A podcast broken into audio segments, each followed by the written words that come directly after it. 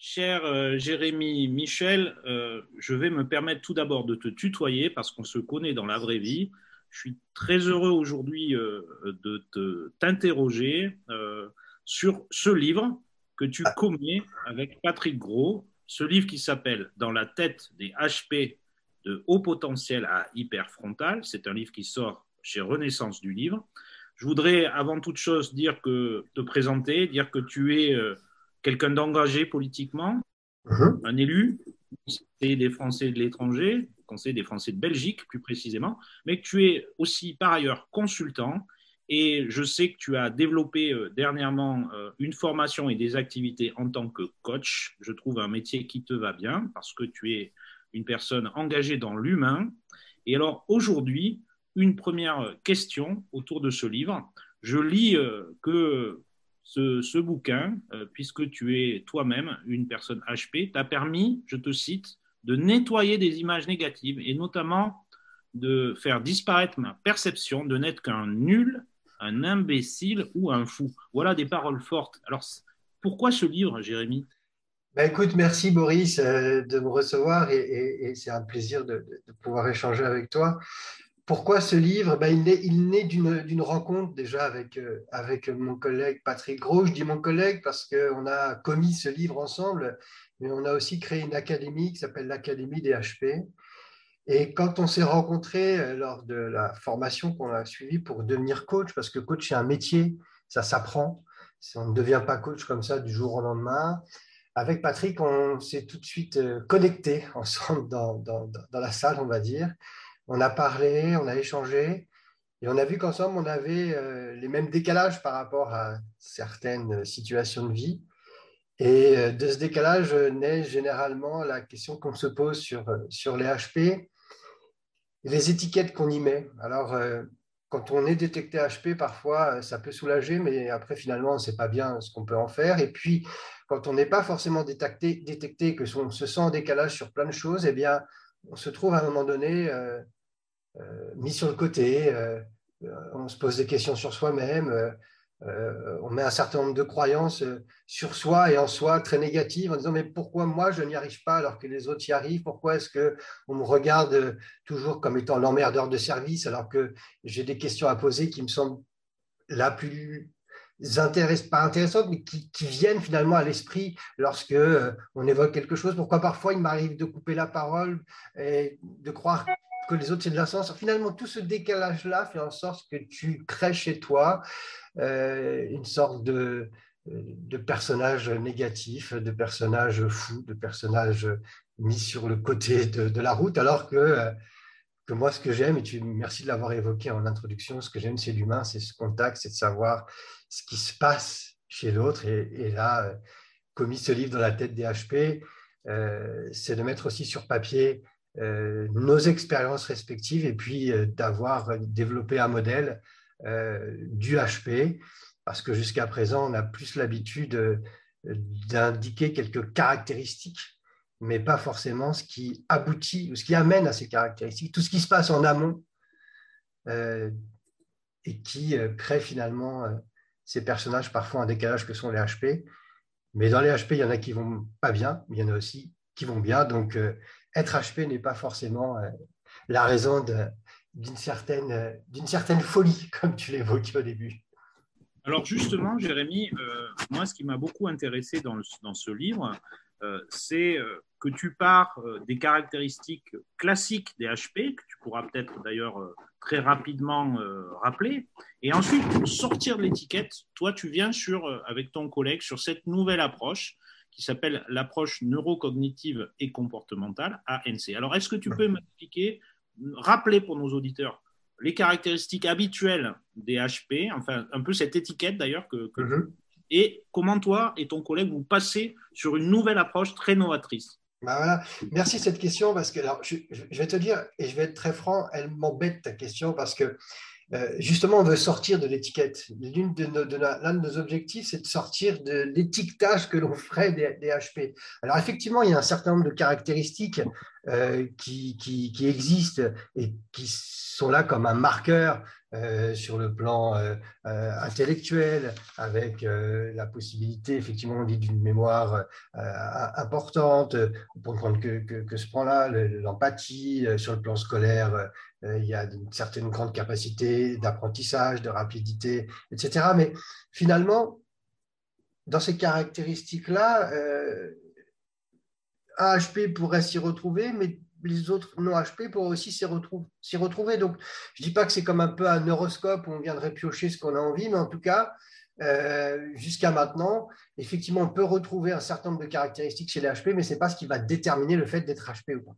Donc ça, c'est quand même une chose, c'est quand même une chose importante, euh, me semble-t-il, parce que jusqu'à maintenant, et c'est là où je pense qu'on a une approche novatrice, c'est que dans la littérature, on se borne à faire des constats. Et ces caractéristiques, ce sont des constats. Alors que nous, avec, euh, comme tu dis, le, glissement finalement d'une étiquette euh, identitaire à un mode de fonctionnement cognitif particulier, donc qu'on appelle l'hyperpréfrontalité, on se base sur euh, les travaux de l'ANC. Nous, sommes basés sur ce que l'approche neurocognitive et comportementale nous a apporté comme élément, les neurosciences nous apportent comme élément entre les différents modes mentaux, je ne vais pas rentrer dans le détail, mais le mode mentaux automatique, et le mode mentaux euh, euh, adaptatif. Et, nous, on est parti de ce constat-là pour aller un peu plus loin et dire que finalement, le mode hyper préfrontal, le mode HP devenu mode hyper préfrontal, c'est finalement la rencontre de ces deux modes qui fonctionnent en même temps, qui fonctionnent de façon hybride, et ce qui euh, est parfois ce qui peut parfois expliquer ce qui entraîne finalement le développement des caractéristiques, comme tu l'as pu évoquer tout à l'heure, mais ce qui nous importe, ce ne sont pas tant les caractéristiques, mais de savoir pourquoi ça marche quand ça marche, pourquoi ça marche pas quand ça marche pas, et qu'est-ce qu'il faut faire pour que ça marche quand ça marche pas. Et donc de sortir de cette étiquette et d'aller voir véritablement ce qui se passe dans la tête des HP.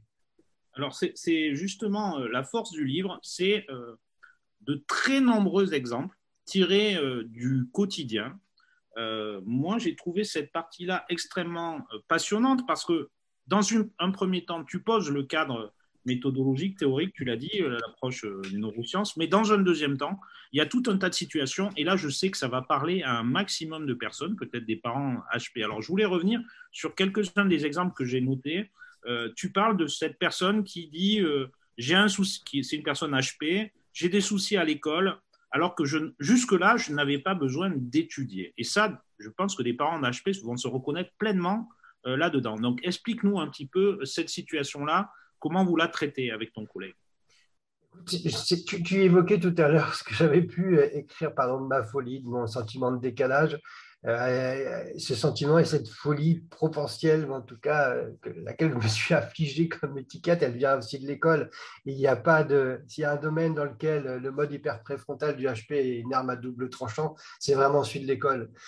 Pourquoi? Parce que euh, dans les années, dans les premières années de primaire, le ou la HP n'a pas réellement besoin d'étudier. Hein, euh, avec sa mémoire euh, rapide, il sait faire un certain nombre de choses, il a une compréhension très, très efficace des situations, il fonctionne bien, il marche bien.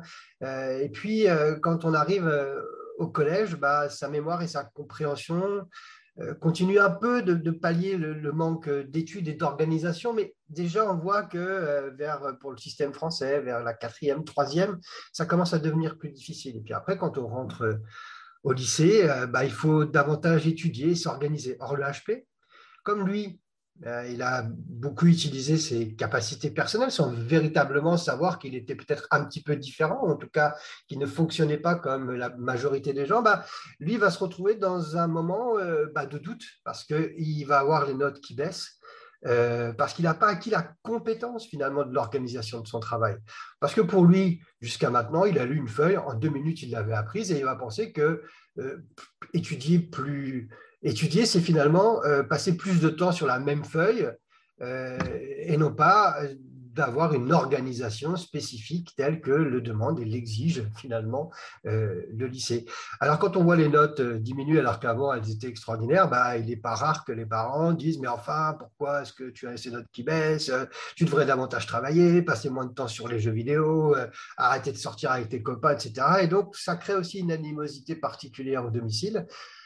Et un climat pas très propice au travail. Alors qu'il suffit parfois de juste discuter avec l'enfant, de savoir comment finalement il apprend, comment euh, il ingurgite et comment il ressort. En fait, c'est le in and out. Alors, le in, il ne le maîtrise pas. Et donc, s'il ne maîtrise pas le in, la façon dont il faut s'organiser et étudier, alors il va avoir difficile, euh, et ce sera difficile pour lui euh, de ressortir ce qu'il n'a pas appris. Finalement, la clé de, cette, de ça, et on le voit avec les, gens qui, viennent nous voir, c'est assez finalement très simple, bah, c'est de lui apprendre à apprendre et puis, c'est de donner du sens. Parce que chez le HP, ce qui compte beaucoup dans son mécanisme de motivation, c'est donner du sens à ce qu'il fait. Et s'il n'a pas de sens à ce qu'il fait, alors, euh, que ce soit à l'école ou ailleurs, bah, il va plutôt balayer, il crée une certaine inertie, voire procrastiner, ce mot à la mode, euh, alors que ce n'est pas de la mauvaise volonté, c'est juste que dans son mode, euh, cognitif, eh bien, il ne trouvera pas de sens à ce qu'il veut faire. Donc, c'est effectivement de balayer ses croyances, comme je disais tout à l'heure, de lui dire, mais ce n'est n'est pas une difficulté qui vient de toi, c'est juste qu'à un moment donné, tu as oublié d'apprendre à apprendre. Ben, remettons-nous sur le palier cette chose-là. Et parfois, il suffit juste euh, de, proposer un planning. Euh, et puis derrière le mot planning, il peut y avoir une montagne qui surgit, d'expliquer juste que sur un post-it, il peut mettre la liste des devoirs qu'il a à faire, euh, que réciter, apprendre une leçon, c'est pas rester sur une feuille euh, pendant des heures, mais c'est effectivement de regarder ce qu'on connaît, et quand on connaît, on balaye, mais ce qu'on ne connaît pas, on le met sur une autre feuille pour l'apprentissage. des choses très simples, mais qui peuvent devenir très compliquées quand on ne prend pas euh, le temps d'en discuter, d'échanger calmement et de voir ce que, je parlais des enfants à l'école, donc ce que l'enfant, euh, les qualités intrinsèques de cet enfant et de faire de ces qualités intrinsèques le moteur de l'exigence scolaire, pour répondre à l'exigence scolaire, mais surtout son moteur euh, euh, pour euh, éviter certains, certains colibets, certaines réflexions désagréables, et surtout ne pas attaquer l'estime de lui qu'il pourrait avoir parce qu'il entend.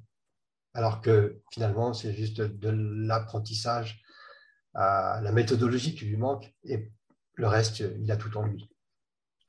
Alors Jérémy, on, sent que c'est un sujet que tu, maîtrises avec euh, l'Académie DHP, donc vous offrez des, clés finalement de compréhension hein, de ces personnes et puis euh, des, solutions.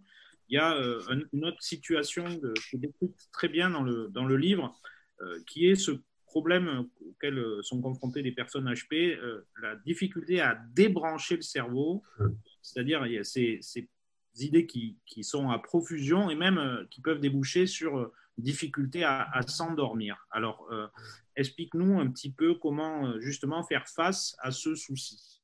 Alors, euh, merci Boris de poser cette question. Tu, disais tout à l'heure, on a voulu effectivement avec Patrick Gros avoir dans ce livre un aspect à la fois théorique, expliquant pourquoi, est-ce que, quel constat on faisait, les difficultés qu'il y avait dans la définition du HP, quel modèle on proposait, une nouvelle grille de lecture. Euh, et on s'est aperçu que sur beaucoup de choses, le HP, quand il est même détecté ou pas détecté, il a l'impression que euh, bah, tout le monde euh, vit la même chose. Et, quand il entend autour de lui, bah voilà, moi, il m'arrive de débrancher mon cerveau, de rester dans un moment de calme, ou en tout cas de déconnecter, bah, lui, il n'arrive pas à déconnecter en fait. Et euh, bien souvent, quand euh, arrive euh, le moment de s'endormir, alors là, c'est la profusion d'idées, ça devient presque, on le dit, un cauchemar de, vouloir s'endormir. Mais si on sait comment on fonctionne, et c'est pour ça que cette approche-là nous semble vraiment intéressante, si on reprend conscience et si on se réa, comment dire, réapprivoise son cerveau, alors on sait que le bouton off n'existe pas. Donc, ce n'est pas la peine de le chercher. Il n'existe pas. en tout cas, dans les hyper préfrontaux, il n'existe pas. Tu ne peux pas mettre ton cerveau en off. Donc, au moment de s'endormir, eh ben, regarde quel objectif finalement est le plus important pour toi au moment de t'endormir. Est-ce que c'est finalement t'endormir ou pas? Et si c'est t'endormir, alors utilise justement toutes ces pensées pour amener vers l'endormissement. et non pas vers la folie de toutes les portes ouvertes qui t'amènent à autre chose finalement que celui de l'endormissement. Et on donne effectivement quelques pistes euh, basées sur l'expérience et l'échange qu'on a eu avec un certain nombre de personnes.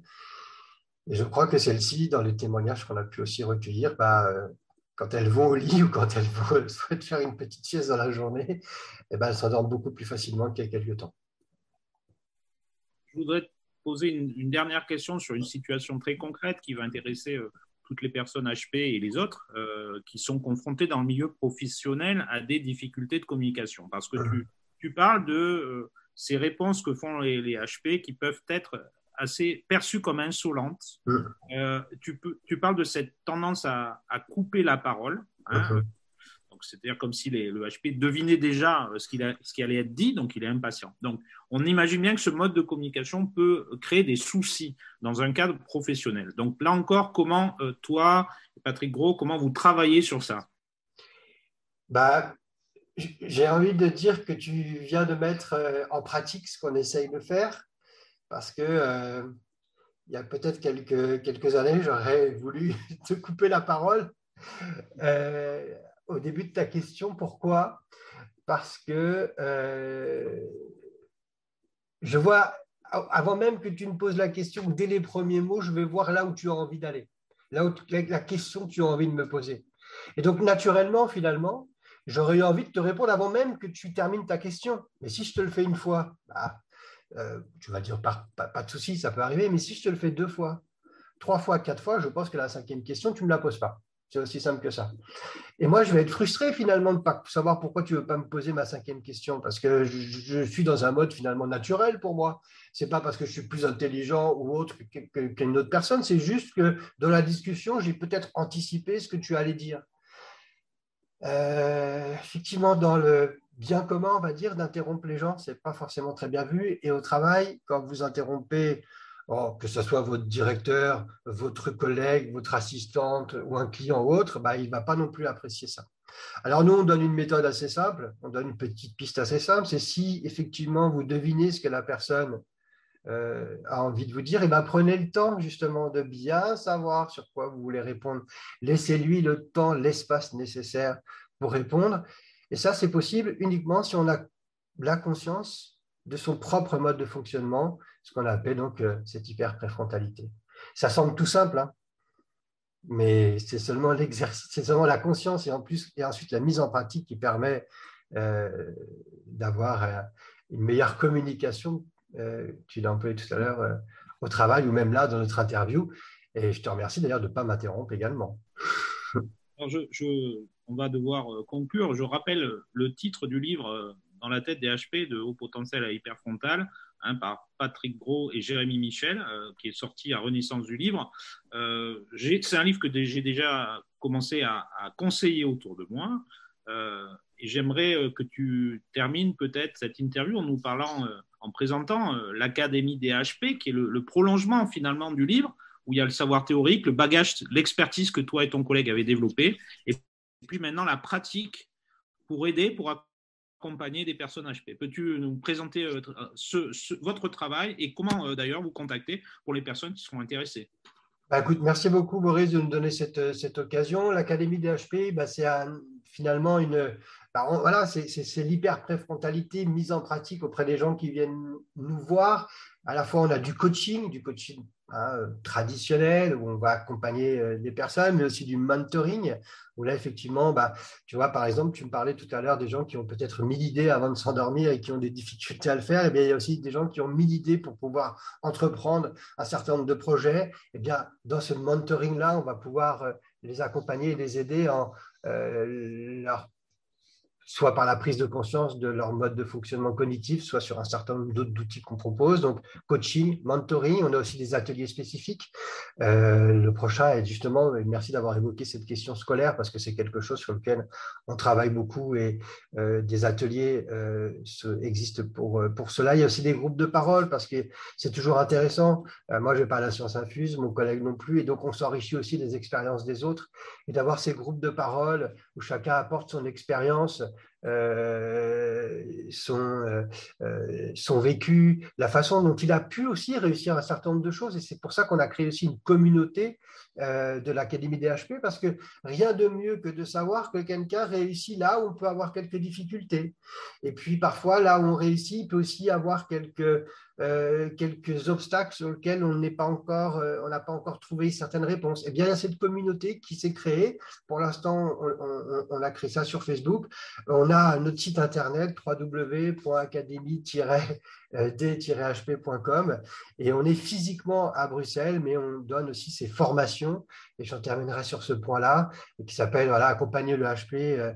Euh, comprendre et, apprendre ce qu'il y a dans la tête des HP pour piloter son cerveau, mieux piloter son cerveau. Et ben, ces formations, on les donne à la fois en présentiel sur Bruxelles, mais aussi euh, ben, maintenant avec euh, tous les outils euh, qui sont mis à notre disposition, vidéo et autres, Zoom, Teams ou d'autres logiciels qui existent pour pouvoir.